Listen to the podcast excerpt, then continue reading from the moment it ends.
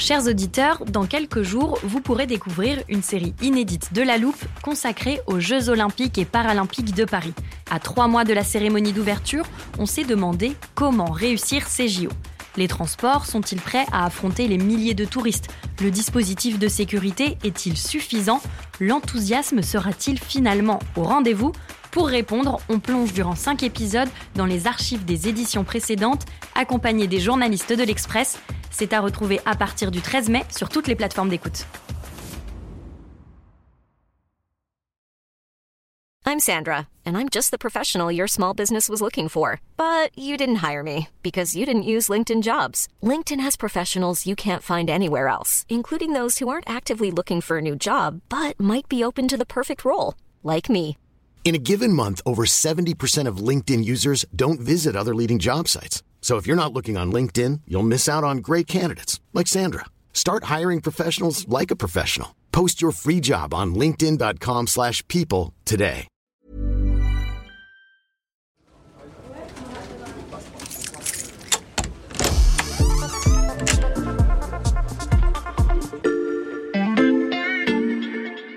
Salut, c'est Xavier Yvon. Bienvenue dans l'armoire de la loupe. Cette semaine, vous allez tout comprendre sur La stratosphère, La stratosphère, Stratosphère, c'est encore la stratosphère supérieure. Vous savez, ces ballons qui montent dans la stratosphère De la stratosphère, dans la stratosphère, la stratosphère. Pour tout nous expliquer, j'ai avec moi en studio Bruno Cotte, le chef du service sciences de l'Express. Salut Bruno. Salut Xavier.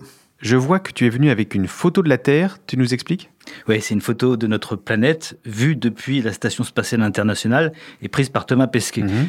Regarde, la Terre vue depuis l'espace avec un bleu intense et puis une fine couche d'atmosphère qui l'entoure un peu comme un halo. Mais l'ISS se situe entre 400 et 450 km d'altitude, donc on a l'impression que la couche est fine. Mais en réalité, elle s'étend du sol et jusqu'à la frontière de l'espace. Mhm. C'est une couche de gaz, euh, composée essentiellement d'azote et d'oxygène, Mhm. mais il y a plein d'autres gaz au nom exotique, comme euh, évidemment le, le célèbre ozone, mais le néon aussi, euh, l'argon ou le gaz carbonique. Tous ces gaz restent confinés dans notre voisinage sous l'effet de la gravité.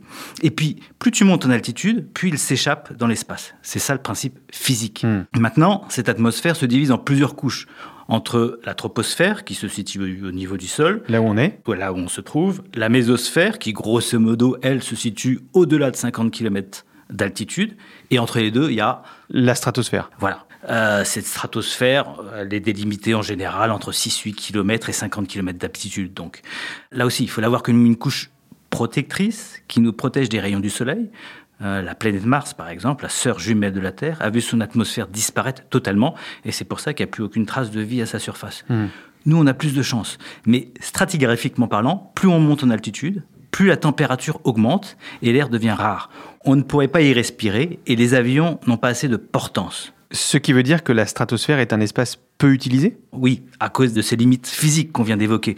Pendant très très longtemps, euh, les seules personnes qui ont utilisé la stratosphère, c'était les scientifiques. Mm. En fait, ils y envoient des, des, des ballons sondes depuis des décennies. Les spécialistes euh, en Europe, ce sont les Français, via le CNES, Mm. qui, je crois, ont lancé quelque chose comme 4000 ballons en 60 ans. À chaque fois avec un but scientifique, collecter des données météorologiques ou tester des instruments pour des futures missions spatiales. Hmm. Mais il est vrai que maintenant, on voit arriver des engins qui n'ont pas de visée scientifique, comme ces fameux ballons chinois repérés et abattus au-dessus de l'Amérique du Nord. Je vais te citer un haut gradé de l'armée de l'air, française, au cours d'un colloque il y a quelques mois, qui disait On ne peut pas être absent de cette tranche d'altitude. Hmm. Et on s'aperçoit évidemment que ça devient un enjeu stratégique pour toutes les grandes puissances. Et pour quelle raison? Bah, pour espionner, évidemment. Il y a plusieurs avantages. Dans la stratosphère, on n'est plus haut qu'un avion, Mhm. donc plus discret, donc moins repérable, Mhm. et on est plus bas qu'un satellite, donc plus facile à déployer, moins coûteux et moins localisable.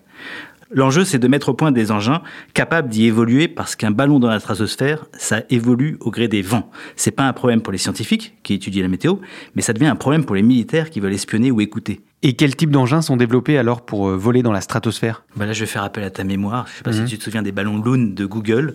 Bah, les Américains travaillent sur ce type de ballons. En fait, c'est des ballons dits manœuvrants. Ils ont une double enveloppe, une en hélium pour assurer la portance et une avec de l'air qu'on vide. Comme ça, on peut changer sa trajectoire. L'Europe de la défense a un projet similaire aux Américains, Mhm. mais là encore, euh, c'est sans doute pas le type d'aéronef le plus idéal pour faire de la surveillance. Pourquoi? Bah, Pour ça, il faut rester au-dessus d'un point fixe. Et le concept du dirigeable redevient pertinent. Mhm. En France, Thales Alenia Space développe le Stratobus, un engin qui a quatre moteurs électriques qui lui permettent de lutter contre les vents et assure une permanence au-dessus d'un lieu précis. Avec 140 mètres de long, il pourrait embarquer une charge utile de 250 kg. Les experts estiment qu'il serait l'arme ultime dans la stratosphère pour des applications d'observation. Mhm. Enfin, il existe un autre type d'engin que l'on peut voir dans cette stratosphère, ce sont des drones. Airbus a développé un drone de très haute altitude, très léger, baptisé Zephyr, qui a l'envergure du Concorde et qui est capable de voler à une altitude de 21 km. Il s'agit clairement d'un drone de surveillance pouvant couvrir une grande surface. Il a été lancé en 2016, il a volé 64 jours en 2022 et il devrait être commercialisé dès 2024. La stratosphère pourrait donc être bientôt de plus en plus fréquentée, Bruno. Est-ce qu'il existe des règles internationales qui régissent cette partie du ciel? L'espace aérien est réglementé par la Convention internationale de Chicago, qui date de 1944.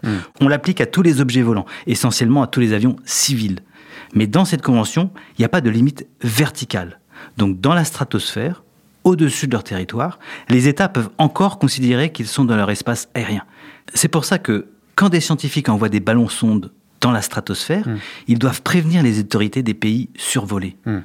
Et en ce qui concerne les ballons chinois, ça n'a pas été le cas. Et c'est pour cette raison que les Américains ont soupçonné tout de suite des ballons espions. Merci Bruno de nous avoir permis de prendre de la hauteur sur le sujet.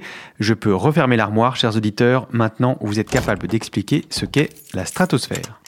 Et si vous voulez en savoir plus, on vous a préparé une liste d'épisodes de La Loupe et d'articles de l'Express qui traitent du sujet. Les liens sont à retrouver dans le descriptif de ce podcast. Bon week-end, profitez-en pour rattraper les épisodes que vous auriez manqués. Je vous dis à lundi pour passer un nouveau sujet à La Loupe.